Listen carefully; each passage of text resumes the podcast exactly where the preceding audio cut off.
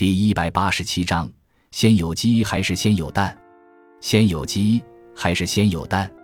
这一个看上去很简单的问题，好像难倒了所有人。宇宙有没有一个开端的问题，其实与这个问题非常相似。让我们来讨论一下这个问题。你当然知道，如果你说先有鸡，我会问你这只鸡从哪里来；如果你说先有蛋，我同样会问你这只蛋从哪里来。所以这两个答案都是不可取的。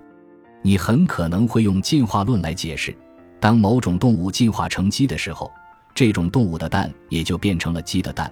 所以鸡和蛋几乎是同时产生的，不能分出先后。事实上，许多人都是这么回答的。可是这种回答只是把问题往前推了，因为对于在鸡之前的那种动物，比方说某种鸟来说，问题仍然存在。先有这种鸟，还是先有这种鸟的蛋？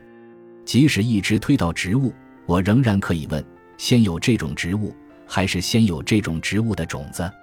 推到靠细胞分裂来繁殖的单细胞生物，我仍然可以问：先有这种单细胞生物，还是先有它的分裂？在所有这些场合，问题仍是那同一个问题，问题的性质丝毫没有变。那么，我们还是回到鸡和蛋的例子上来吧。这个问题的难点在于，我们既不能追溯到第一只鸡，它不是蛋孵出来的；也不能追溯到第一只蛋，它不是鸡生出来的。在鸡与蛋的循环中，我们不能找到一个开端。然而，没有开端又似乎是荒谬的。我们无法想象，在既没有第一只鸡，也没有第一只蛋的情况下，怎么会有现在的鸡和蛋。